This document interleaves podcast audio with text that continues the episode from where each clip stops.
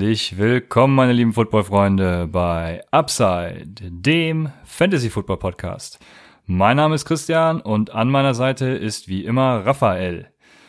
Endlich wieder Football. Die Preseason hat begonnen und damit einher gehen auch einige Erkenntnisse. Auch weil man in der Preseason nicht alles so sehr und so hoch bewerten sollte, gibt es dennoch ein paar Punkte, die wir heute gerne äh, mit euch ansprechen möchten.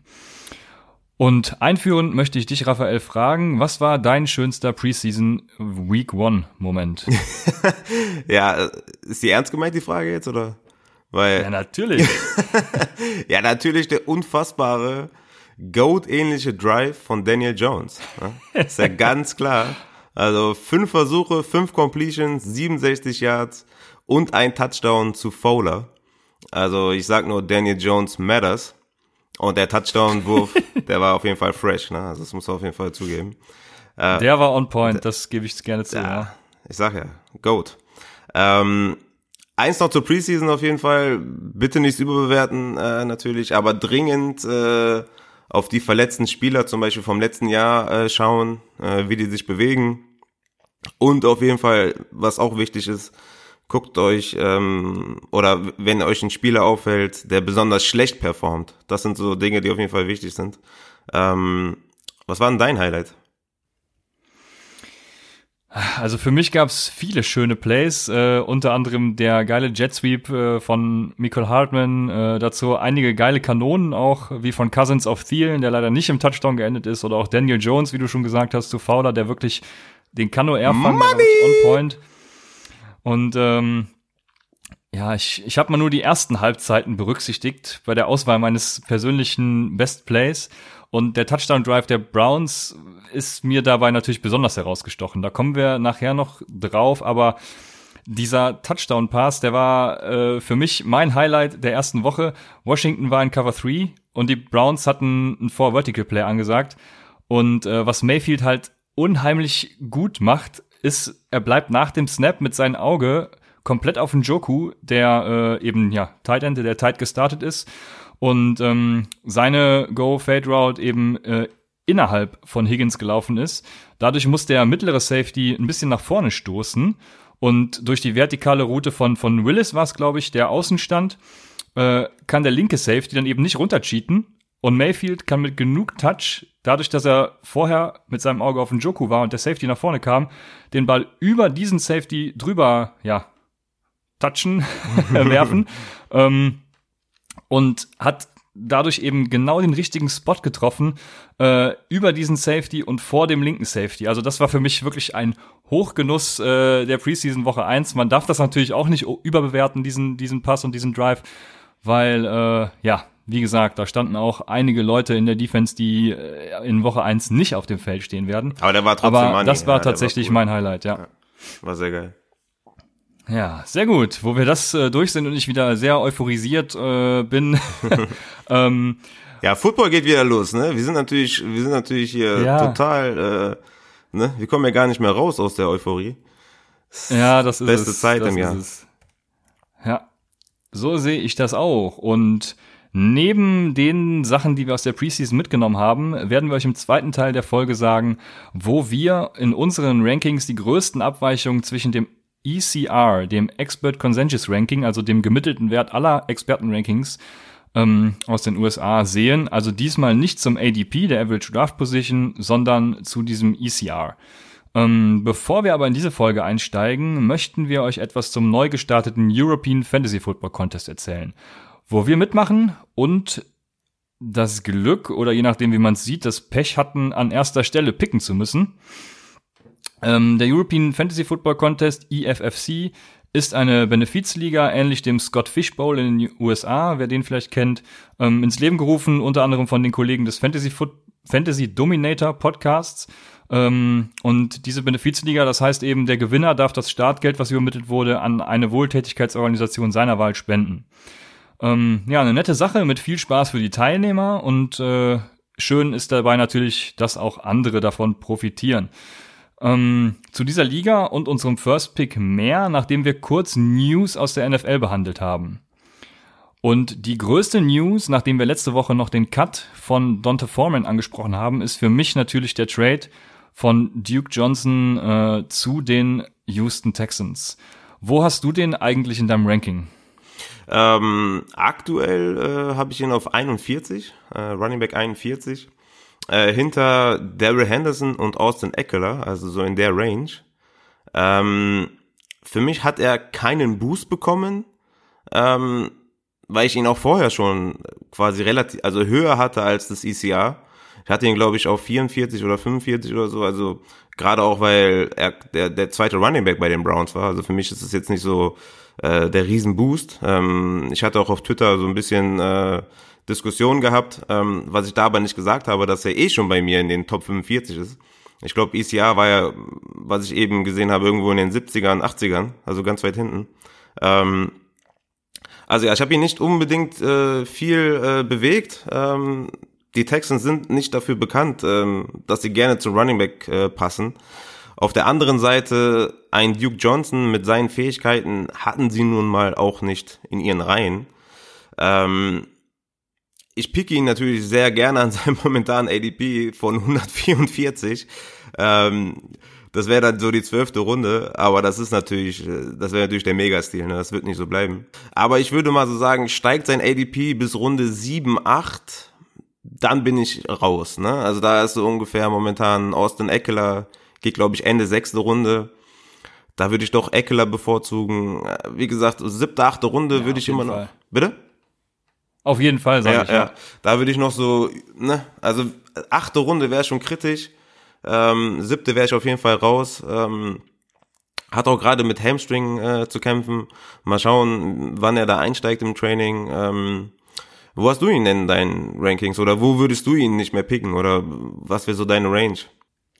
Ja, im Prinzip kann ich jetzt das wiederholen, was du gesagt hast, weil ich hatte ihn vorher ja auch schon hoch. Ich habe ihn auch bei den Browns schon für Fantasy relevant ja, gehalten. Ja, ich auch, definitiv. Äh, genau das, was du sagst. Die Texans haben bisher nicht so viel äh, auf Running Backs im Passing Game gesetzt. Das wird sich jetzt natürlich ändern.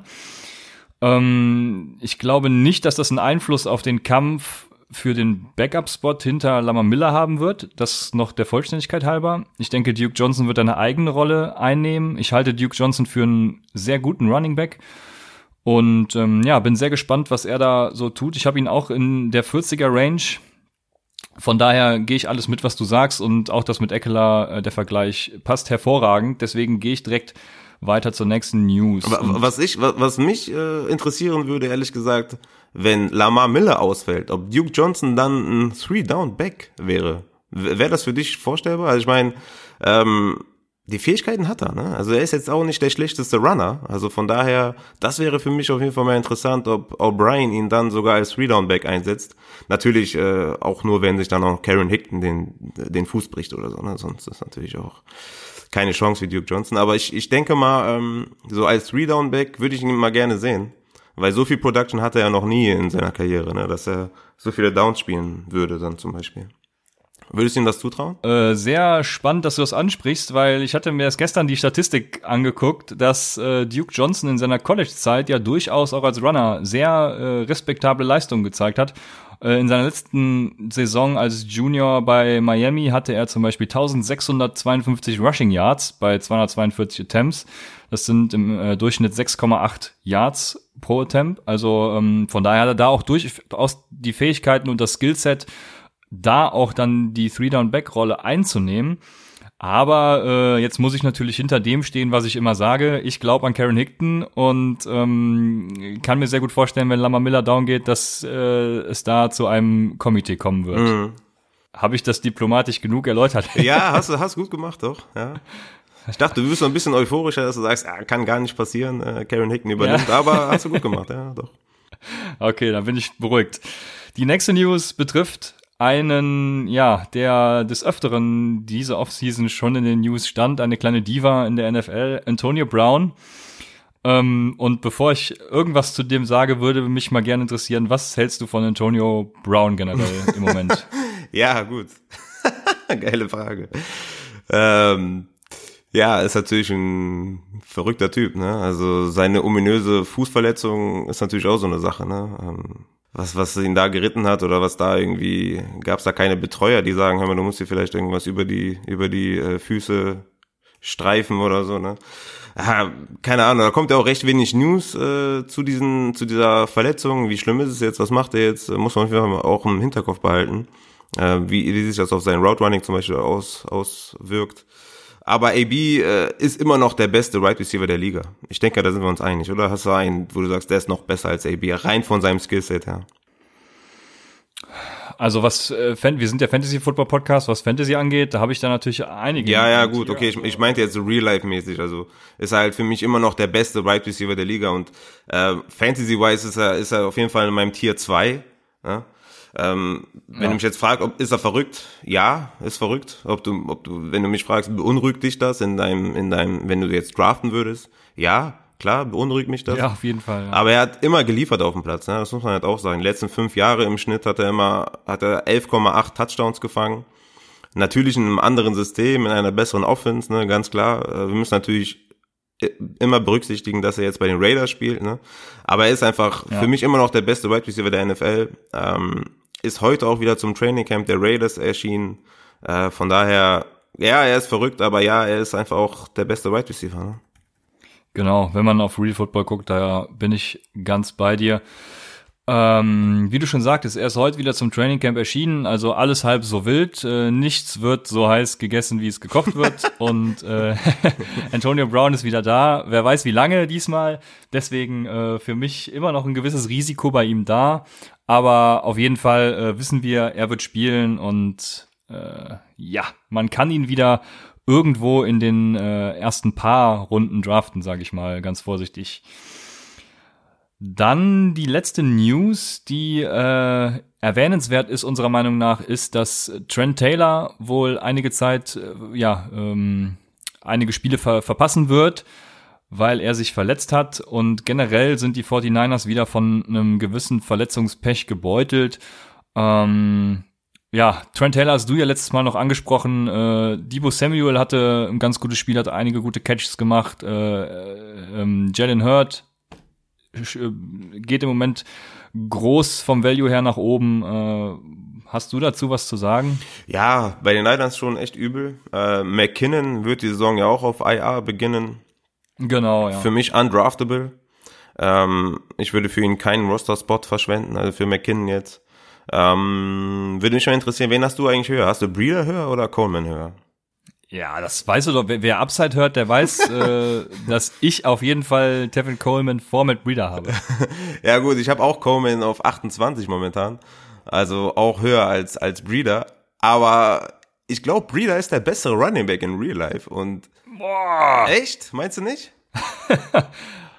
da bin ich nicht bei dir, nein. Also ich glaube, Breeder ist der bessere Running Back aber er ist halt verletzungsanfällig. Äh, ja, ich, ich denke mal, wenn, wenn er die Chance bekommen sollte, irgendwie ähm, äh, Touches zu bekommen und ohne wieder seine ganzen Soft-Issues, dann denke ich, könnte er den Job von Coleman übernehmen und Coleman zu einem reinen Catching-Back machen. Also natürlich wird es ein Running Back bei Committee, aber ich könnte mir durchaus vorstellen, dass in der Season Breeder übernimmt. Ähm, aber ja, das äh, wird sich dann zeigen. Wenigstens lichtet sich das Backfield der Niners etwas und äh, auch wenn es leider aufgrund einer Verletzung ist, ja, zumindest genau. nicht mehr. Tust du, als wäre das was Positives. Ja, zumindest sind nicht mehr 28 Running Backs, sondern nur noch 27 Running Backs im Backfield. Das ist schon mal auf jeden Fall äh, gut. Ja. Also ich, ich finde Breeder und äh, Coleman jetzt auch nicht so weit auseinander, aber ich äh, finde trotzdem, dass Coleman der bessere Back ist. Also mhm. äh, wie gesagt, ist nicht so dramatisch, aber für mich immer noch. Sehr gut. Dann habe ich eben schon angesprochen, der European Fantasy Football Contest, EFFC. Ähm, wer auf Twitter zugegen ist, der wird im Moment öfters diesen Hashtag finden. Und ähm, wir hatten da unter anderem auch eine Abstimmung zu unserem First Pick. Wir waren uns äh, anfangs nicht so ganz einig, haben dann abstimmen lassen zwischen Saquon Barkley und Christian McCaffrey. Ja, wie es dazu kam und warum später doch alles anders kam, äh, vielleicht willst du da kurz mal einleiten zu. Ja, du, du hast ja auf einmal dann äh, nach der Abstimmung hast ja David Johnson ins Spiel gebracht, nachdem du, und ich zitiere hier, ne, bin überhaupt nicht begeistert von Barkley, aber wenn du das willst und dann so diesen Kackhaufen mit dem Smiley drin, ne, Zitat Ende, äh, ich würde mal sagen, leicht abgefuckt, äh, würde ich mal so behaupten. Ne? Meine Reaktion war dann, okay, dann entscheide du halt den ersten Pick, ich mach den zweiten. habe aber angemerkt, dass du dann nicht David Johnson nehmen darfst. Ähm, Ja, genau. Woraufhin du da meintest, ja, wenn ich entscheiden darf, dann nehme ich auch Johnson, ne? Und dann habe ich halt äh, die Unbefangenheitsregel angeführt und dann kamst du mit Sieg und dann hat das Unheil seinen Lauf genommen, ne, würde ich mal sagen.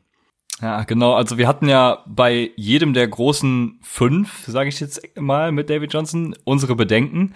Auch bei Christian McCaffrey und äh, noch nicht erwähnt Alvin Kamara natürlich. Ähm, und Sieg ist nee, nicht bei jedem der fünf, sondern der vier, weil Sieg ist ja der fünfte dann in dem Bunde. Und bei Sieg hat man eigentlich keine Bedenken, Ja. außer eben das Risiko, dass er nicht spielen kann, was eigentlich das größte Bedenken an sich ist. Aber ähm, genau, er ist einfach wenn man das mal ausblendet, der beste Fantasy Run oder auch der beste NFL Running Back, aber vor allem für Fantasy Was? Production der beste Moment, Running Back. Moment, Moment. Beste NFL Running Back? das ist auf jeden Fall. In, mein, in meinen Augen. No ja. way. Ist natürlich, äh, Fantasy-wise ist er das alleinige Tier One, ja, das stimmt. Immerhin da sind wir uns einig, ja, Ja. okay. Und äh, genau, da waren wir uns auch da schon einig und deswegen kamen wir dann zu dem Schluss, äh, als ich spät Sieg nochmal ins Spiel gebracht habe, dass es vielleicht ganz gut ist, Sieg zu draften. Vor allem vor dem Hintergrund, dass ich in letzter Zeit öfters darauf angesprochen wurde, ja, das ist ja genauso wie ähm, mit Livion Bell, der wird dann einfach nicht spielen und dann kann er wechseln. Oder auch damals, wie, äh, wer- Cowboy ist, der wird sich an Emmett Smith erinnern. Ähm, und das habe ich auch noch als Aufhänger genommen. Lass uns Sieg draften, dann können wir das in der Folge mal ansprechen, warum das eben nicht der Fall ist. Und dazu komme ich jetzt mal kurz. Und kurz heißt ein bisschen länger. ähm, äh, ich hasse Leute, die sagen, ja, ganz kurz und dann doch einen Roman draus machen. Und jetzt ist es mir leider selber passiert. Also, warum haben wir Sieg, also Ezekiel Elliott gedraftet? Der erste Punkt, das Ganze ist ein Slow Draft. Wir sind gerade, lass mich mal gucken, wir sind gerade in Runde 4 von Chip, Chip, Chip, jetzt scroll ich runter, von 22. Das heißt, wenn Sieg jetzt die nächsten Tage immer noch nicht erscheint und irgendwas äh, immer noch unklar ist, dann haben wir immer noch die Sicherheit in den nächsten Tagen, Pollard oder wen auch immer, irgendwie auf jeden Fall einen Running Back äh, als Ersatz, beziehungsweise einen anderen mit, ähm, mit, mit großem Floor zu draften. Das ist erstmal ein kleiner Aspekt, den man noch im Hinterkopf haben muss. Ähm, und jetzt komme ich zum Unterschied zwischen Livion Bell und Ezekiel Elliott.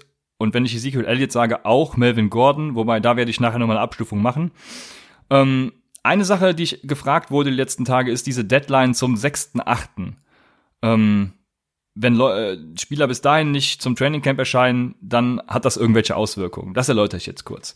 Spieler, die sich bis zum 6.8. nicht melden, verlieren eine Saison, wenn es um den Free Agent Status geht. Das heißt, das ist wichtig bei normalen Rookie-Verträgen zum Beispiel, da man vier Saisons braucht, um unrestricted Free Agent zu werden. Das heißt, sich sein Team vollkommen frei auswählen zu dürfen. Bei drei Saisons ist man restricted Free Agent, was bedeutet, das Team kann jedes Offersheet matchen, zum Beispiel wie die Rams jetzt äh, bei Malcolm Brown letzte in der Offseason gemacht haben, einfach äh, dasselbe Angebot geben. Ähm, und bei zwei Saisons bleibt man Exclusive Right Free Agent, was bedeutet, du bist quasi bei deinem Team gefangen, was immer die dir auch zahlen wollen. Und äh, was man daraus jetzt erstmal mitnehmen muss, diese Deadline ist überhaupt nicht wichtig für Ezekiel Elliott. Er ist First-Round-Pick und die Cowboys haben im April seine Fifth-Year-Option gezogen, sodass sein Vertrag bis in die Saison 2020 verlängert wurde. Das heißt, selbst wenn er jetzt nicht erscheint, ist er trotzdem Unrestricted Free Agent nach seinem Fifth-Year-Option-Jahr. Das Schlimmste, was mit Sieg passieren kann.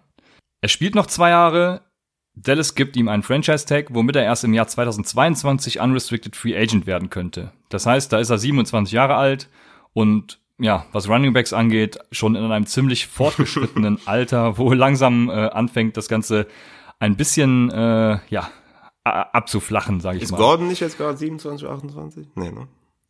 Uh, da bin ich mir gerade gar nicht sicher. Gordon ist auf jeden Fall jetzt in seinem letzten Vertragsjahr, was das Ganze wieder ein bisschen äh, anders gestaltet als bei Sieg. Da komme ich aber gleich noch zu. Ähm, mein, warum wird Sieg meines oder unseres Erachtens nicht die komplette Saison aussetzen? Ja, es macht für Sieg einfach keinen Sinn. Ein Holdout hätte keinen Einfluss auf seine Vertragssituation. Seine Situation verschiebt sich dann lediglich um ein Jahr nach hinten und er bekäme das diesjährige Gehalt nächstes Jahr und sein Fifth-Year-Option-Geld, was übrigens 9 Millionen sind, im Jahr 2021. Und jetzt dasselbe gilt für Melvin Gordon. Melvin Gordon, wenn er aussetzt die ganze Saison, dann verschiebt sich einfach sein Vertrag und er hat nichts dadurch gewonnen. So, wie lange könnten Sieg und Gordon jetzt fehlen? Und das, ja, ist natürlich eine herbe Sache. Ähm, falls ihr euch an letzte Saison erinnert, ist euch vielleicht die Woche 10 ein Begriff, bis zu der ähm, Livion Bell sich hätte melden müssen. Diese Deadline gilt aber nur für unsigned Franchise Players, Transition Players oder Free Agents mit einem Tender. Was das alles ist, äh, erläutern wir gerne bei Twitter mal. Ähm, in Artikel 17.13 der NFL Constitution steht, dass Spieler, die nicht erscheinen, die letzten 30 Tage der Regular Season nicht mehr zum Team stoßen dürfen. Das bedeutet, der Worst Case ist, sie kommt am 29.11. zum Team, das heißt 31 Tage vor Ende der Saison. Und da Dallas in Woche 13 einen Tag vorher Thursday Night Game hat, ähm, ja, haben wir quasi verkackt und haben ihn erst in unseren Playoffs zu Week 14 am Start. So, und warum haben wir also Sieg gedraftet? Wir kommen in die Playoffs und dann rasieren wir völlig. Das ist äh, doch ganz klar. ähm, nein, um das nochmal kurz zusammenzufassen, das letzte klang jetzt natürlich hart, aber Sieg sitzt zwar nicht am längeren Hebel, weil seine Vertragssituation ist klar, die verschiebt sich einfach nur um ein Jahr. Ähm, aber was muss man beachten? Dallas ist in meinen Augen zumindest Contender und kann ihn im Moment nicht adäquat ersetzen. Auch wenn sie jetzt im Moment Pollard in den Himmel loben, aber der wird Ezekiel Elliott nicht ersetzen können. Ja, zumal, ich, ich muss aber auch sagen, äh, Mike Weber finde ich jetzt auch nicht äh, unbedingt schlechter als Pollard, ne? Also ähm, ja, das ist auch meine Meinung, deswegen habe ich ihn in unserer Dynasty übrigens im Roster. Ja, stimmt. Also die würden sich auf jeden Fall keinen Gefallen tun, mit zwei ganz passablen Running Backs zu spielen. Ne? Das ist es halt, genau. Und deshalb denke ich auch, dass sie auf ihn zugehen werden, weil, ja, machen wir uns nichts vor. Ähm, Jones liebt Sieg, Sieg liebt Dallas. Äh, ja. Was alle soll da noch schiefgehen? Also, ja, alle lieben sich, äh, wir lieben Sieg dann auch. Und um das Ganze nochmal zusammenzufassen, Dallas ist Contender, Upside Fantasy ist Contender und alle haben sich lieb und sind glücklich. genau. Deshalb haben wir Ezekiel Elliott gedraftet. Ja, es ist wirklich so, wie, wie, wie du sagst. Ne? Ähm, das war auch unser WhatsApp-Verlauf. Kurz vor dazu, ich hab, hab das natürlich sehr gefeiert, wo du meinst, ey, was ist denn mit Sieg? Habe ich kurz überlegt, ja, was ist denn mit Sieg? Warum denn nicht, ne? Wir wollen die Liga gewinnen und Sieg ist der alleinige Running Back im Tier 1 äh, Touchdown Upside ist enorm, O-Line ist krank, äh, let's do it and win, habe ich mir gedacht. Und ähm, der beste Satz aus dem WhatsApp-Verlauf war äh, von dir, Christian. Ich habe letztes Jahr mit Bell auch eine Liga gewonnen. So, Word. mehr, mehr muss man nicht wissen. Es ist natürlich ein Risiko, ja. Also ähm, ich würde das, also wenn mich jetzt jemand fragt, ja, würde, wen, wen soll ich an eins nehmen, dann würde ich halt den sicheren Pick nehmen und, und würde ihm zu Saquon oder McCaffrey oder Camara raten ähm, weil ich auch nicht weiß, was für ein Nerd bist du jetzt, ja, bist du so nerdig wie wir, dass du ähm, ja, das Fantasy halt irgendwie dein Leben bestimmt. Oder ähm, gehst du hin und wieder mal, guckst dir ein paar Stats an oder so. Also ich würde das jetzt nicht jedem empfehlen, ähm, quasi wie bei so einem Draft Guide oder so. Aber so in unserem Fall, weil ich uns auch vertraue, dass wir äh, die Situation erkennen und auch äh, später Spieler picken, die uns weiterbringen, würde ich halt sagen, geiler Pick, nichts falsch gemacht. Ja, genau, ähm, da spielt auch wieder diese äh, Slow Draft äh, Situation äh, uns in die Karten, weil wir eben, wir müssen vielleicht irgendwann für Pollard oder Weber reachen, aber dann ist es eben so und ja, wie du schon sagst, ich vertraue uns da auch und es spricht natürlich ein bisschen gegen das, was wir letzte Folge gesagt haben, äh, Low Risk, High Floor in den ersten Runden, aber ähm, aber ist ja, ist ja auch ist ja auch der Pick One, ne? Ich meine, den will sowieso keiner haben. Aber wir haben ihn jetzt bekommen. Ähm, von daher, also so können wir dann auch verschwenden. Ja, genau, den, den kann man noch verschwenden. Na, wenn, wenn mich jetzt jemand fragen würde, ey, ich pick an vier in einem Draft, da würde ich ihm sagen, ey, wenn wenn Sieg bis zu bis zu dir fällt, dann nimm ihn. Ne? Also es geht halt jetzt primär um den ersten Pick. Wenn mich da jetzt jemand fragt, wie soll ich nehmen, dann sage ich ihm, ja, nimm Saquon oder nimm C-Mac oder Camara. Aber wenn du jetzt an vier morgen pickst, dann würde ich dir sogar auch zu Sieg raten, weil es dann extremer Value, Value wäre, ne, an vier äh, Sieg zu nehmen. So, damit hätten wir das Thema Sieg hoffentlich abgehandelt. Ihr versteht, warum wir Sieg an eins gepickt haben, obwohl äh, mit Sicherheit sichere Running Backs noch auf dem Board waren. Ähm, machen wir weiter mit unseren Erkenntnissen zur Preseason. Und das erste, was ich mir aufgeschrieben habe, weil es für mich natürlich so eine Herzensangelegenheit ist, ist das Backfield der Texans. Ähm, Duke Johnson haben wir jetzt natürlich noch nicht gesehen, ähm, haben auch nichts Großartiges von anderen Running Backs gesehen. Karen Hickton war grundsolide, hatte auch die meisten Yards. Äh, dafür hatte Crockett einen Touchdown äh, bei weniger Carries und weniger Yards. Also man kann noch nicht genau sehen, wer stößt da hervor, aber haben, ich denke, Karen Hickton hat zum Beispiel einen guten Job gemacht. Mal gucken, wie sich das Ganze entwickelt. Ich denke, mehr kann man daraus noch nicht mitnehmen. Aber ich wollte es natürlich trotzdem erwähnen. Äh, das nächste, woraus man einiges mitnehmen kann, widerlegt meine Ansicht aus der letzten Folge und unterstützt dich in deiner These der letzten Folge. Und das ist ähm, das Steelers Wide Receiver Core, äh, ja, und vor allem im speziellen James Washington. Der war nämlich auch ohne Mason Rudolph. Ich habe ja gesagt, der wird erst mit Mason Rudolph wieder gut, aber auch ohne Mason Rudolph hat er da einiges gezeigt. Dazu hast du bestimmt jetzt auch noch was zu sagen, dass dein Spieler war. ja, James Washington hat zumindest die erste Hälfte gespielt. Äh, Moncrief hat ja komplett ausgesetzt. Äh, da kann man jetzt nicht allzu viel reininterpretieren. Aber die Wide Receiver des, der, der Steelers außerhalb von Juju sind für mich sowieso Avoids. Ähm, interessanter für mich war eigentlich, dass Samuels, also Jalen Samuels im Special Team gespielt hat. Äh, hat mich total gewundert, warum sie ihm äh, das Verletzungsrisiko im Special Team aussetzen. Ähm, ich hatte Samuels ja für die Receiving-Rolle im Backfield vorgesehen. Ähm, das gilt auf jeden Fall äh, zu beobachten, wie sie mit Samuels umgehen. Und das würde natürlich dann auch Connor in meinen Rankings natürlich äh, viel weiter nach oben bringen.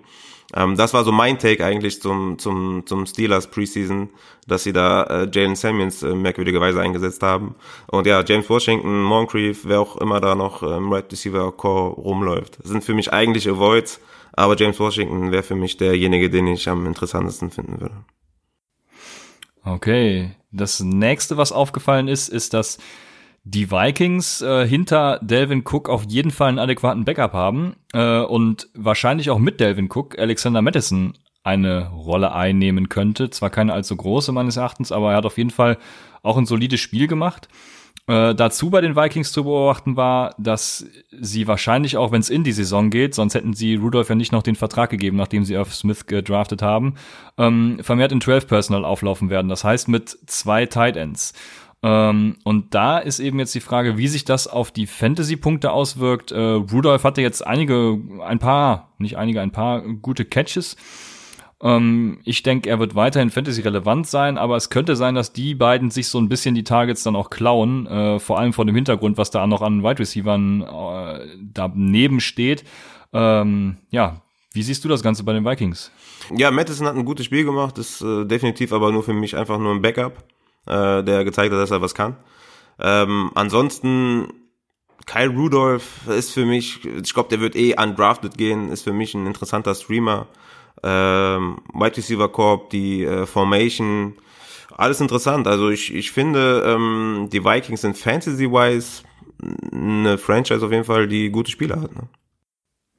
Ja, das finde ich auch. Da komme ich auch später noch zu. Der nächste Take geht an Devin Singletary. Ich hatte ja letztes, letzte Woche noch angesprochen, dass TJ Yeldon mir immer vernachlässigt wird. Ähm, ja, jetzt kann ich fast davon ausgehen, dass TJ Yeldon gecuttet wird. Ja, Singletary, ähm, also mich würde es wundern, also das Lustige bei den Bills Backfield ist, dass sie so viele hatten.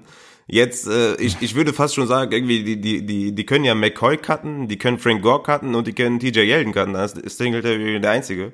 Vielleicht haben die noch. Ja, und Christian Wade natürlich. Ja, ja, warum denn nicht? Ne? Vielleicht kann man mit Singletary, mit ihm und äh, ja, in, in die Season gehen. Also ich, ich weiß nicht, warum die überhaupt Frank Gore überhaupt gesigned haben, äh, warum McCoy da immer noch rumläuft. Also Singletary war doch super, ne? hat gezeigt, dass er, dass er, dass er auf jeden Fall ein guter Back ist. Von daher lasst, lasst den Jungen frei, lasst ihn spielen und ähm, holt ihn euch in Dynasty auf jeden Fall. Ja, sehr schön. Das nächste geht an Cleveland. Da hatten wir eben schon kurz drüber gesprochen. Ähm, und Cleveland hat in dem einen Drive von Baker Mayfield eine äh, Hurry-Up-Offense gespielt. Das heißt, äh, ja, es war quasi ein simulierter Two-Minute-Drill, wenn man so will ohne äh, Huddle und äh, alles schnell, schnell. Und das hat Mayfield schon während seiner College-Zeit äh, oft gemacht und war da auch sehr gut. Am besten könnte man sagen, Und Mayfield sagte auch in einem Interview später, dass die Hurry-Up-Offense ein geeignetes strategisches Mittel werden kann, um die Browns-Offense eben noch unberechenbarer zu machen. Und das fand ich ganz spannend. Wenn das auch in der Saison so fortgeführt werden kann, dann ja, kann man die Defense wahrscheinlich hier und da mal auf dem falschen Fuß erwischen. Und äh, das ist mein Take zu Cleveland. Das war ein super erster Drive. Ich habe es eben schon angesprochen. Und äh, ja, ich bin wirklich sehr gespannt, äh, was da in Cleveland diese Saison noch so passiert. Hört sich für mich nach einem nach einem Zug an, der hier gerade durchfährt. Der Hype Train? Das ist der Hype Train, ja. Der Hype Train. Der Hype Train ist unterwegs. Der Hype Train ist real. Ja. ah, so schlimm ist es noch nicht. Ich hatte den Hype Train schon bei den, ja, letztes Jahr hatte ich äh, doch die 50 Euro auf die Browns als Super Bowl Contender gesetzt. Aber da war noch ein anderer Head Coach am Start. Ne? ja, leider, ja, genau. Hätte ich mir mal Hard Knocks vorher angeguckt. Ja. Ähm, das nächste führt mich zu den Dolphins. Und ja, was soll ich zu den Dolphins sagen? Ähm, Josh Rosen spielt bei den Dolphins. Den musste ich mir letzte Saison angucken. Und Junge, Junge, diese Interception von Josh Rosen, ich fühlte mich äh, zurück in der Zeit, also das, was er da gemacht hat und was ihn da geritten hat, diese Interception zu werfen, das, äh, ich habe es mir mehrmals angeguckt, ich kann es mir nicht erklären. Der Linebacker steht quasi in seiner Wurflinie und äh, unbegreiflich für mich. Sonst muss man sagen, hatte Josh Rosen ein sehr gutes Spiel. Er ging 13 äh, von 20 für 191 Yards, also wirklich eigentlich ein gutes Spiel. Viele gute Bälle an den Mann gebracht, vor allem an äh, Williams. Zwei Hammerpässe von Rosen. Ähm, Williams äh, schießt ja jetzt auch so ein bisschen in die Höhe und jetzt möchtest du bestimmt die Euphoriebremse drücken und was dazu sagen. ja, äh, obwohl, ja, geht. Also Preston Williams äh, wollte ich ja auch in unserer Dynasty Station. Äh, wurde aber outgebittet, sagt man das so? Äh, wurde überboten, bleiben wir beim Deutschen, wurde überboten. Ähm, glaube 5 Dollar äh, wurde da bezahlt, ich habe glaube ich nur drei eingegeben. Ähm, aber ja, Preston Williams auf jeden Fall das beste Beispiel dafür, dass man jetzt nicht äh, in Redraft Preston Williams draftet oder so. Ne? Also klar, die Catches waren krass, aber ähm, kann auch genauso gut sein, dass er jetzt irgendwie die nächsten Preseason-Spiele gar nichts mehr fängt und ne? also nicht zu viel reininterpretieren. Ja. Also das war war schön anzusehen, aber es ist Preseason. Ne? Ja, ich weiß noch, letzte Saison nach unserem Draft haben wir noch ein Preseason-Spiel geguckt. Das war, glaube ich, das letzte Preseason-Spiel der Woche drei äh, von den Cincinnati Bengals und da ist John Ross ganz groß rausgekommen. Und ja, was er für eine Fantasy-Saison hatte, das, das kann jeder nachgucken. Also auch hm. nicht irrelevant, aber ja, äh, es tendierte dazu. Ja, ja. Aber zu, zu, zu Josh Rosen noch. Ähm, also ich fände sehr geil aus Fantasy-Sicht, wenn Fitzmagic äh, startet. Ne? Dann, ja, natürlich. dann bekommen natürlich aus Fantasy, Fantasy-Sicht wäre es natürlich viel, viel besser. Dann bekommen die Wide Receiver natürlich äh, einen riesen Upside. Ne? Vor allem Devonta Parker, der aus meiner Sicht immer noch der beste Wide Receiver ist. Ähm, aber das äh, ja. wird auf jeden Fall. Ähm, was meinst du? Wer, wer startet eigentlich? Ja, schwierige Kiste. Also wie gesagt, Josh Rosen hatte sonst ein ganz gutes Spiel. Ich im Moment hört man ja immer, dass Josh Rosen nur die Nummer zwei auf dem Depth Chart, Depth Chart ist. Ich finde, die Miami Dolphins wären noch dumm, wenn äh, sie Rosen nicht starten Auf jeden Fall, würden, macht gar keinen Sinn, ja die müssen ja wissen, ob Rosen der Franchise Quarterback ja. ist oder nicht. Ansonsten ja. draften sie halt nächstes Jahr ein. Alles andere macht aus meiner, aus meinen Augen gar keinen Sinn. Ja, aber der hat einen, der hat einen Horror-Schedule, hat er, ne? Horror, glaube ich. Also ich glaube, die ersten vier, fünf Spiele sind, glaube ich, heavy. Hab, hab jetzt nicht ja, genau vor mir, wen er da hat, aber ich glaube, der hat da üble Defenses in den ersten Spieltagen. Das ist natürlich ja, Woche eins auf jeden Fall die Ravens, das wissen wir noch aus unserem Mock Genau, die Ravens auf jeden Fall schon mal nicht so. Aber wie, wie dem auch sei, auf jeden Fall müssen sie eigentlich Rosen starten und gucken, was er kann und wo er die Franchise hinführen kann. Ja. Ähm, ein anderer Spieler noch, den ich auch letzte Woche, äh, nicht letzte Woche, aber den wir schon mal angesprochen haben, war Kalen Belage. Äh, wenn man so das Recap von der Preseason Woche 1 liest, dann hat Kalen Belage scheinbar abgeliefert. Ähm, er hat auch einen geilen Touchdown-Dive gemacht, wo er sich wahrscheinlich hätte alles brechen können. Aber ähm, ja, auf jeden Fall ein geiler Touchdown.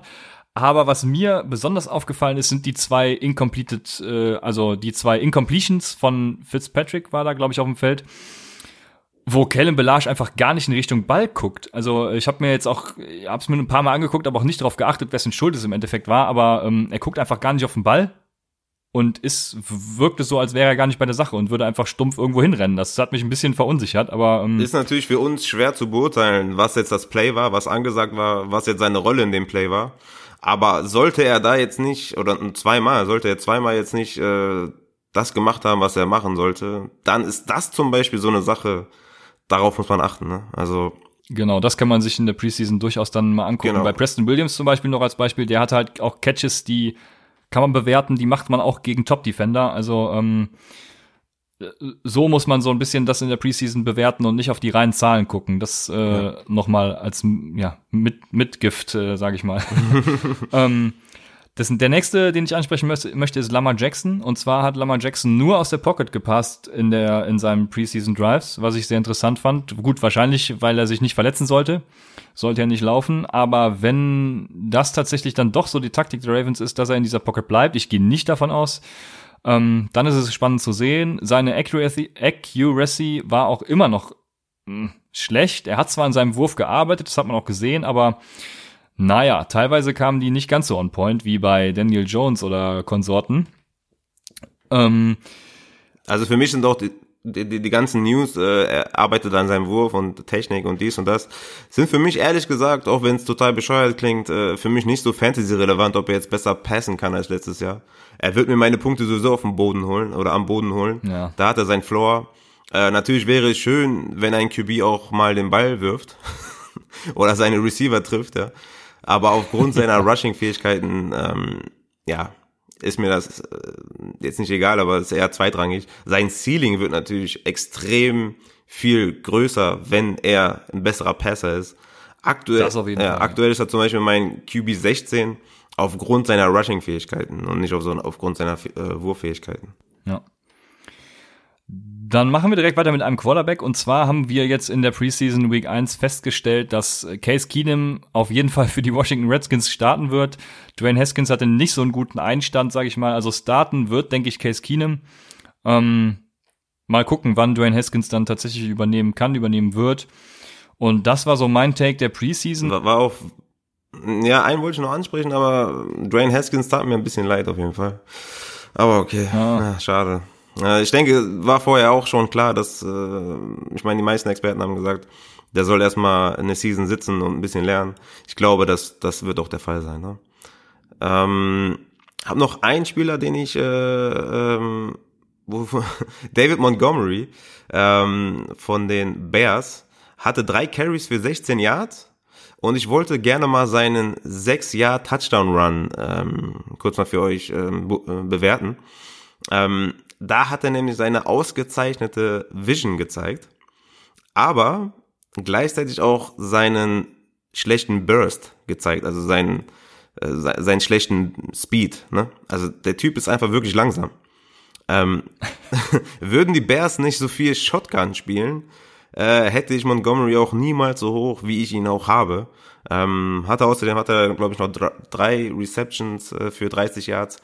Aber ähm, guckt euch mal den Run von Montgomery an. Das zeigt perfekt, was Montgomery für ein Running Back ist. Dieser Spieler ist eine hervorragende Überleitung zu unserem nächsten Thema. Unser nächstes Thema ist ja der Unterschied zwischen dem Expert Consensus Ranking und unseren eigenen Rankings. Das heißt, ECR, äh, der gemittelte Wert aller Experten aus den USA, äh, ja, gegenüber unserem eigenen Expertenranking. Und da kannst du jetzt genau mit dem eben angesprochenen Spieler weitermachen. Ja, genau, was ich mit dem Tag sagen wollte, guckt euch die Stärken der Spieler an und ähm, der Fit der Mannschaften.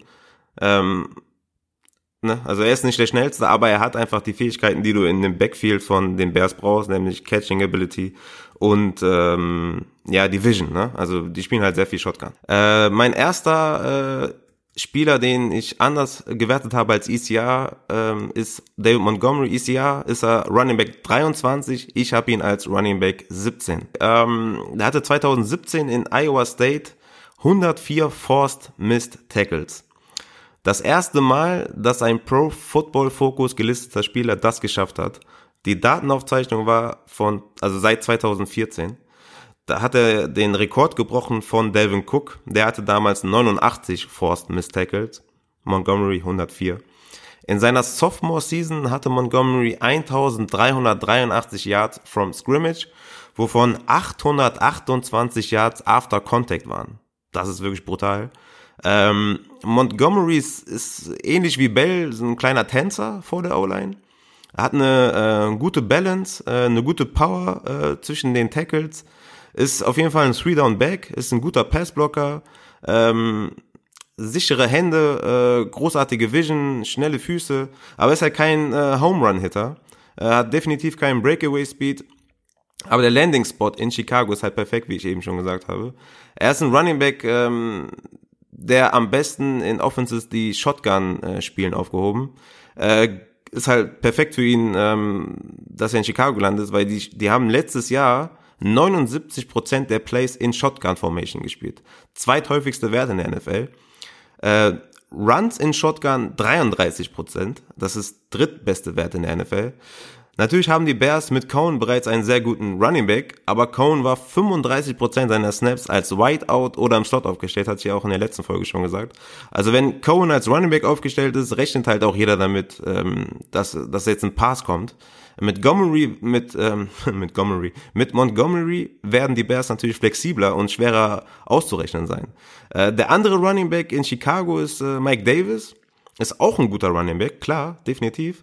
Aber was hätten die Bears also viele sagen halt, ja, Mike Davis ist da, ähm, ne, der ist auch ein guter Back, dies, das, hin und her. Aber was hätten die Bears denn machen sollen? Ähm, sie mussten ja einen Running Back hinter Montgomery als Death Chart haben. Cohen ist ganz klar kein Workhorse. Er ist kein Running Back, der 20 Touches pro Spiel bekommt. Äh, deswegen ist für mich Davis halt ein klarer Handcuff. Davis war ja vor Montgomery schon da ähm, und sie haben ja bewusst einen Drittrunden-Pick investiert. Von daher mache ich mir um Mike Davis nicht die größten Gedanken, auch wenn er natürlich ein capable Back ist und ähm, definitiv auch eine, eine Rolle haben wird, aber ich denke, Montgomery wird da äh, der klare Starter sein. Nagy sagte auch ähm, kurz nach dem Draft, ähm, er ist das ganze Paket. Er hat gute Hände, Three-Down-Back, alles, was wir wollen. Ähm, und erinnern wir uns an Jordan Howard letzte Season, da war er war Running Back 20 in PPR-Formaten und die Bears haben wirklich alles versucht, um ihm äh, die Pass-Catching-Rolle aufzudrücken. Äh, letztlich verscherbelt zu den Eagles, wissen wir alle. Und ich habe dann noch einen kleinen Fun Fact, äh, einen Kareem Hunt Vergleich. ist ganz lustig eigentlich. Für, ähm, ein kleiner Fun Fact ist eigentlich ganz lustig, ja genau. David Montgomery wurde gecoacht von Matt Campbell in Iowa State. Matt Campbell coachte auch Kareem Hunt in Toledo. Montgomery wird jetzt unter Head Coach Matt Nagy spielen, der vorher der OC in Kansas City war, als Hunt in die NFL kam. Also zweimal wählte das Team, wo Matt Nagy entweder Head Coach oder OC war, den Running Back von Matt Campbell. Und die Combine-Vergleiche sind auch krass, die müsst ihr euch mal anschauen. Da will ich jetzt hier nicht alles äh, aussprechen, aber äh, Größe, Gewicht äh, ungefähr gleich, Reichweite ungefähr gleich, Handgröße, 40 Yard Dash. Das, guckt euch das mal an, die sind fast identisch, also ziemlich lustig. Mm, ja, ich hoffe mal, seine persönliche Einstellung gegenüber Frauen entspricht nicht der von Kareem Hunt. Ähm, Ansonsten äh, wäre es natürlich schön, wenn er genau dieselbe Produktion wie Kareem Hunt äh, aufs Board bringen könnte. Ja, ich habe äh, zwei Spieler, die ich jetzt wirklich kurz ansprechen möchte, wie, diesmal wirklich, äh, weil ich dazu schon was gesagt habe. Und der eine ist Leonard Fournette, ECR als Running Back 16. Bei mir ist er auf Running Back 12, das heißt plus 4. Und äh, ich hatte es ja schon gesagt, dass er, wenn er verletzungsfrei bleibt, einer meiner Top 10 Running Back ist und mit der neuesten Aussage von ihm selbst, dass er auch selbst an sich arbeitet, an seiner Mentalität arbeitet und wirklich alles für den, ja, nennen wir es mal, Traum, Football äh, investieren will. So wie es eigentlich ähm, auch sowieso sein sollte, ja. So wie es eigentlich sein sollte, ja. Ähm, und dementsprechend glaube ich einfach daran, dass er tatsächlich dieser Top 10 Running Back wird diese Saison. Der zweite Spieler, äh, Larry Fitzgerald, äh, ECR Wide Receiver 40. Bei mir ist er tatsächlich zehn Plätze weiter oben auf Wide Receiver 30. Das liegt daran, dass er seit 2015 einfach jede Saison mehr als 100 Receptions hatte. Letzte Saison nur 69, aber die Gründe habe ich in einer anderen Folge ja auch schon erläutert. Und ähm, das wird wieder steigen. Und äh, hört euch gerne die letzten Folgen an, warum ich die höher habe. Jetzt übergebe ich gerne wieder das Wort an dich. Fournette hast du wo? Ah, auf? Running Back 12. 12, okay, krass. Ja, ich habe ihn auf 18. Wir müssen auf jeden Fall mal dringend unsere Rankings veröffentlichen. Das wird auf jeden Fall wird ein paar Abweichungen geben. Ähm, mein nächster Spieler ist Mike Williams, äh, Wide Receiver der Chargers. ECR hat ihn auf 27. Ich habe ihn auf 22 tatsächlich. Ähm, Williams hatte letztes Jahr mit nur 66 Targets 10 Touchdowns. Ähm, mit dem Weggang von Terrell Williams, der 65 Targets hatte, werden die Targets für Mike Williams natürlich steigen und damit auch seine Konstanz. Also er hat für mich auf jeden Fall Top 12 Upside auf Wide Receiver. Natürlich werden noch ein paar Targets äh, in Richtung ähm, Hunter Henry gehen und auch in Richtung ähm, Keenan Allen, was uns nur freuen kann. Er war ja unser Pick im ähm, IFF. IFFC. Ja, okay, ja. danke schön. Genau, im IFFC ja, haben wir ihn oder habe ich ihn gepickt. Du wolltest, glaube ich, T.Y. Hilton vor ihm haben äh, nach den neuesten News zu Andrew Luck, die ja noch keine News sind, nur Gerüchte.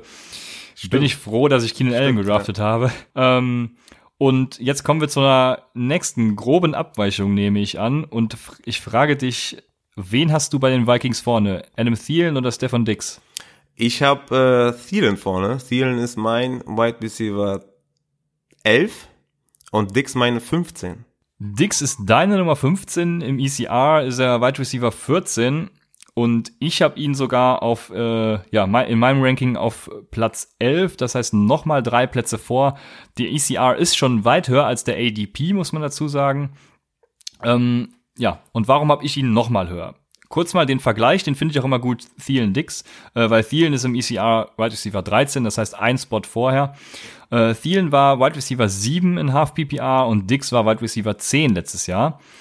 Dazu kommt natürlich die, Wide äh, die, ähm, die Vikings wollen den Ball mehr laufen diese Saison. Das wird natürlich ein bisschen äh, was drosseln an den ganzen Zahlen, aber ich denke nicht so viel. Ähm, Dix ist meines Erachtens vor Thielen äh, und auch höherer Rank als beispielsweise Cooper bei mir da er einfach der konstantere Spieler mit einem super hohen Floor ist. Ähm, und ja, wir haben ja gesagt, wenn du deinen Draft gewinnen willst, außer im IFFC mit Ezekiel Elliott, dann nimmst du äh, hohen Floor und geringes Risiko. Und Dix hatte in 14 Spielen sechs oder mehr Targets. Neun davon äh, hatte er ja Double Digit, also mehr als zehn Targets in den Spielen. Dabei hat er immer 50 Yards oder einen Touchdown in 12 von 15 Spielen, die er dann gespielt hat. Äh, Thielen hingegen war die Wochen 1 bis 8, da erinnere ich mich auch noch ganz gut dran, Wide Receiver 1 und das mit sehr weitem Abstand. Ähm, ja, alles was danach kam, war aber Wide Receiver 23. Also ja, Thielen ist quasi nur 50 Prozent der Zeit zu gebrauchen, wenn man es mal so äh, ganz ja abwertend sagen will.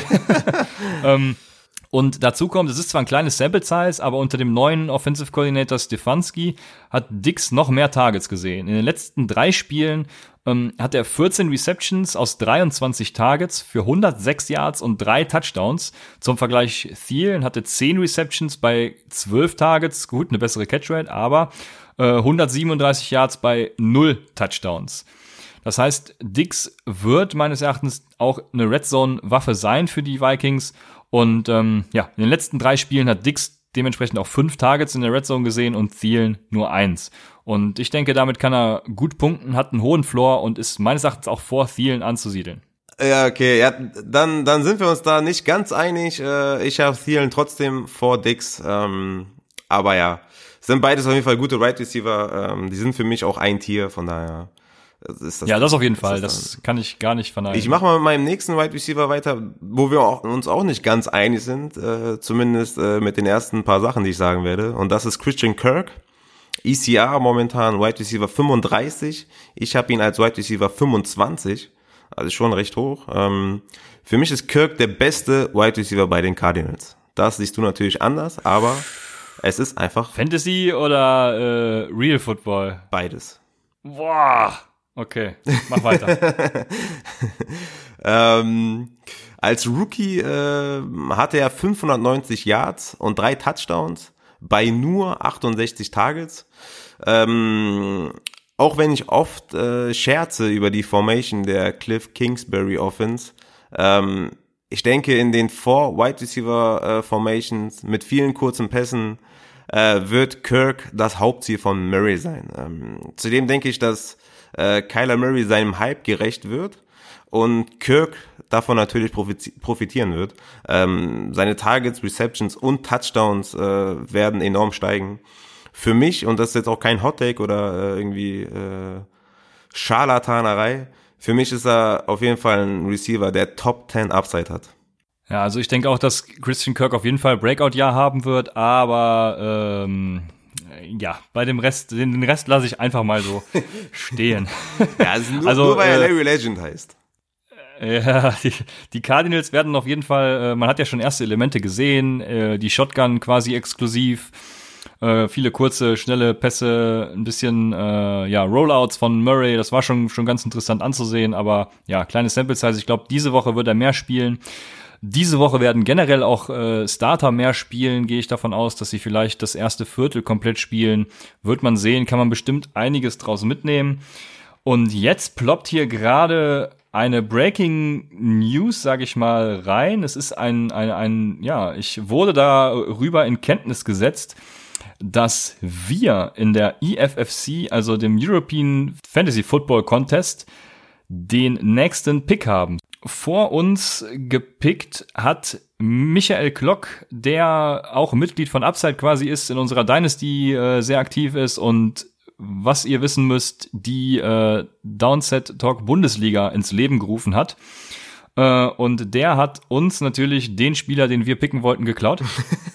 äh, äh, er hat uns äh, Robert Woods weggenommen. Ich sag mal gerade, wen wir jetzt haben. Das sind als auf Quarterback Deshaun Watson, auf Running Back Ezekiel Elliott, auf Wide Receiver Keenan Allen. Und wir spielen mit einem Quarterback, zwei Running Backs, drei Wide Receiver, einem Tight End und drei Flex-Positionen plus ein Superflex. Deswegen der Quarterback so früh. Ja, und jetzt dürfen wir, haben wir die große Ehre, uns zu entscheiden zwischen den Quarterbacks, die noch da sind, was einige sind. Es sind erst fünf von Bord der nächste verfügbare wäre zum Beispiel Matt Ryan. Zwischen Running Back, Derrick Henry, Chris Carson, Sony Michel, mal so eine Auswahl. Und auf Wide Receiver Julian Edelman, Kenny Golladay, Tyler Lockett, Chris Godwin und so weiter. Und wir haben jetzt natürlich direkt zwei Picks. Wir sind ja an Position 1 gestartet. Am Turn von 4 auf 5 zwei Picks. Und jetzt ist die Frage, wen sollen wir nehmen, Rafa? Boah, also deswegen mag ich den Turn halt auch gar nicht. Ne? Also äh, also die Running Backs gefallen mir nicht, die jetzt hier noch übrig sind. Äh, du hast ja schon gesagt, Derrick Henry, Ingram, äh, James White, Sony Michel, Lindsay. Also da war jetzt für mich Lindsay am interessantesten. Michel ist für mich auch interessant. Klar, er hat die Knieprobleme. Ich würde aber seine, ähm, ja, die Spiele, die er spielt, ist er, hat er auf jeden Fall Running Back 1 Performance hingelegt letztes Jahr. Ähm, ja, wir haben schon einen, der eventuell nicht spielt. ja, ja, klar. Nee, ich, ich würde ihn jetzt auch nicht nehmen. Ähm, ich meine, aus der Range wäre jetzt halt Lindsay und äh, Michelle für mich interessant. Ähm, wir haben halt so viele, also wir haben halt drei Wide Receiver, die wir fix aufstellen müssen. Und drei Flex-Position, ne? Ist richtig, ne? Drei Flex und genau. eine zusätzliche Superflex, ja? Richtig.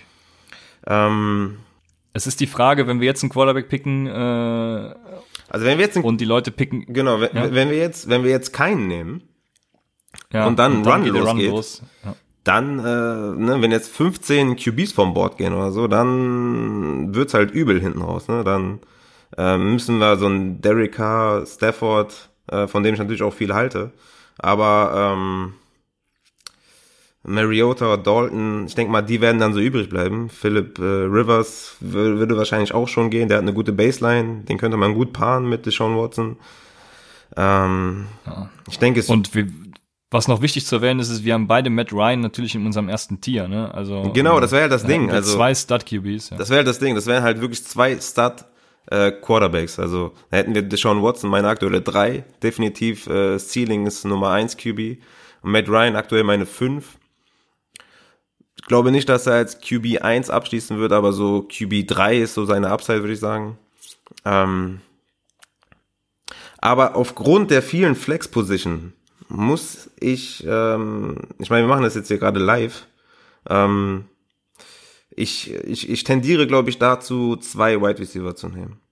Also wenn da jetzt wirklich ein QB-Run entsteht, dann werden wir noch zwei QBs finden, die, die liefern können. Also wenn Dalton zum Beispiel übrig bleibt, bin ich auch fein mit Dalton, weil wir auch so eine äh, so eine diepe Wide Receiver Aufstellung haben plus die Flex Formation und die Run und die Running Backs, die jetzt noch da sind und mhm. uns, uns gar nicht ansprechen und auf Wide Receiver haben wir ja noch ähm, äh, Tyler Lockett, Edelman, Kevin Ridley, Tyler Boyd, Chris Godwin, Kenny Golladay, Mike Williams, die die die ich alle gut finde, die alle hintereinander in meinem Ranking sind. Ähm, ja. Von daher würde ich schon fast sagen, lass uns zwei Wide Receiver nehmen und ein Stud QB haben wir ja schon und gucken einfach, wie, wie das Board sich entwickelt. Ja, ich habe natürlich noch einen Sleeper QB, den ich jetzt nicht nennen darf. Äh, wer weiß, ob wir bis äh, übermorgen ist es dann, bis übermorgen draften, ähm, falls ihr die Folge hört. Vielleicht kommt der später noch. Äh, dann können wir den auf jeden Fall noch stechen in späteren Runden. Also ähm, ich bin ja sowieso nicht so der Superflex-Experte wie du. Daher Ja, hätte ich jetzt gesagt, halt- wenn du einen Quarterback willst, dann nehmen wir den, aber ähm, Ja. ich bin, Ja, wir, bin wir, fein mit zwei, mit zwei Wide Receiver. ja, wir müssen jetzt nach Value gehen. Ähm, äh, auf äh, Positional Value halt. Ähm, wir haben schon einen guten QB. Ähm, Ja. Jetzt noch Ryan zu, zu, zu, ja, es ist kein richtiger Reach, aber dann hast du halt auch Wide Receiver, je nachdem wie es läuft. Ähm, sage jetzt mal, sagen wir jetzt mal, ähm, es entsteht kein QB-Run und wir nehmen jetzt Ryan. So, dann hast du zwei gute QBs zwar, bist aber halt auf Wide Receiver haben wir dann nur einen mit Keenan Allen und einen und Sieg. Ne? Ist richtig, oder? Ja. Dann, dann sind halt so viele Running Backs und Wide Receiver weg, dass du da halt extrem weak sein wirst. Von daher, Ja, und wir müssen halt drei Wide Receiver und drei Flex Genau, aufstellen. müssen wir Deshalb, aufstellen. Bin ich fein damit. genau, von daher müssen wir auf Jetzt ist eigentlich nur die Frage, Mhm. jetzt ist nur die Frage, welchen Wide Receiver wir nehmen. Ich tendiere zu Julian Edelman auf jeden Fall. Da wirst du wahrscheinlich mit mir gehen. ja. Und wen würdest du danach noch picken? Ich guck mal kurz auf mein Ranking. Ähm, ich habe Edelman auf 14. Ähm, deswegen, klar, safe für mich, äh, Edelman. Ähm, obwohl er, glaube ich, in seiner Karriere ähm, nicht der konstanteste Wide Receiver war. Ich glaube aber, in, in dem Wide Receiver Core von den äh, Patriots ist er klar der Beste. Und ähm, anders als letztes Jahr Hogan, den, den hatten ja auch sehr viele oben, äh, ist halt auch in Real Life einfach ein guter Wide Receiver. Nimmst du lieber den gehypten Chris Godwin oder die Nummer eins in Detroit, Kenny Golladay? Ich nehme lieber Golladay. Godwin ist mir zu teuer. Also jetzt schon äh, Godwin, ähm, ich hatte den auch ähm, quasi Anfang des Jahres, dachte ich, ey cool, ähm, ist auf jeden Fall ein nicer Asset. Aber jetzt schon zu draften oder sein momentanes ADP ist ein bisschen zu hoch. Ähm, ich hätte zum Beispiel Mike Williams noch vor ihm, ich hätte noch Tyler Boyd vor ihm, ich hätte noch Lockett vor ihm. Ja, also ich würde auf jeden Fall, ähm, also Edelman nehmen wir, safe, ne? Ja. Pick it in. Ja, Und ähm, Edelman ist drin. Edelman ist drin. Er ist aber geil jetzt gekommen, ne, mit dem Live-Draft. Ist schon cool. Ähm, können die Leute mal sehen, wie wir hier diskutieren. Ja, hervorragend. Okay, also Positionsgruppe haben wir safe. Ähm, Tight End äh, ist keiner mehr dabei, wo ich jetzt sage, ähm, okay, der, der gibt uns ein Value außer McDonald ähm, von den übrigen. Ja, man muss dazu sagen, wir haben noch äh, einen halben Punkt pro Tight End Reception dazu und einen halben Punkt pro Tight End First Down. Also deswegen äh, kann man hier schon überlegen, Tight End zu nehmen, aber mich überzeugt da tatsächlich auch gar nichts. Nee, ich glaube auch nicht, dass davon viele gehen werden. Also die sind ungefähr so alle eine Range. Ähm, Ja. Okay, Positionsgruppe haben wir. Wir nehmen jetzt noch einen Wide Receiver. Ähm, wäre Kurz, um das noch abzuschließen, äh, Hunter Henry, Evan Ingram, O.J. Howard, Zach Ertz, Kittel und Kelsey sind weg. Also äh, die nächsten werden irgendwie Jared Cook, Eric Ebron, Vince McDonald, falls sich Zuhörer jetzt fragen. Muss ich aber auch dazu sagen, gut, dass es anspricht, wenn jetzt noch einer von denen da gewesen wäre, würde ich den jetzt auch nehmen. Tatsächlich. Ja. Obwohl es nicht meine eigentliche Strategie ist. Ähm, also, wenn ich jetzt auf meine, auf meine Rankings gucke, wäre halt der nächste Tyler Lockett. Ich weiß halt nicht, Okay. ob, ähm, Boyd hast du nicht so hoch wie ich. Ich habe den auf 21, Tyler Boyd. Nein, Boyd habe ich auf 23. Okay. Und ich habe Golladay noch einen Spot vor Lockett, würde mich aber auch auf Lockett einlassen. Das ist so ein Tier. Ja, Golladay ist halt meine 17, der wäre noch mal ein Stückchen ähm, vor Lockett. So, 3, 2, 1. Tyler Lockett, Kenny Golladay. Ja, du bist immer so einer, ne? du, du machst dann einfach, ich muss halt überlegen. ja, einfach nicht. Ja, einfach machen, Hat- genau. Ja. Ähm, ja, da wir den beide vor äh, Lockett haben, nehmen wir Golladay, aber ich finde Lockett irgendwie sexy. Aber ja, unsere Rankings sind unsere Rankings, deswegen lass uns Golladay nehmen. Vertraut eurem Draftboard, ja, Ja, genau. Das richtig. ist äh, das richtige Stichwort. Genau, ja, dann genau. nehmen wir äh, also Julian Edelman und Candy Golladay an 4 und 5 und haben damit als Roster Deshaun Watson, Ezekiel Elliott, Keenan Allen, ähm, Julian Edelman und Candy Golladay. Ich denke, damit sind wir für die Runde 1 bis 5 ganz gut weggekommen. Müssen jetzt zusehen, dass wir noch einen Running Back finden und unsere Flex-Position füllen. Ein Superflex natürlich auch später noch. Ähm, ich finde es gut, dass wir keinen Quarterback genommen haben, weil im Zweifel, ich weiß, Quarterbacks machen mehr Punkte, aber im Zweifel haben wir immer noch einen Wide Receiver, den wir draufstellen können oder einen Running Back. Von daher würde ich sagen, ähm, mal gucken, was noch so kommt in den nächsten Runden. Wir werden auf jeden Fall noch einen Quarterback draften, da äh, gehe ich ja, fest von aus. Ja, natürlich. Was heißt hier ein? ja, genau. Aber ähm, Bisher bin ich ganz zufrieden damit. Äh, Entschuldigung, dass es dadurch jetzt etwas länger gedauert hat, die Folge. Ich hoffe, ihr seht uns das nach und habt trotzdem bei unserer Live-Diskussion ein bisschen Spaß. Äh, freue mich, wenn ihr auch beim nächsten Mal wieder einschaltet und uns Feedback vor allem da lasst, uns bei Twitter folgt, at Upside Fantasy, bei Instagram genauso. Äh, joint auch gerne unserem Discord-Channel, den Link dazu findet ihr auch auf Twitter. Und ich sage bis bald bei Upside, dem Fantasy Football Podcast.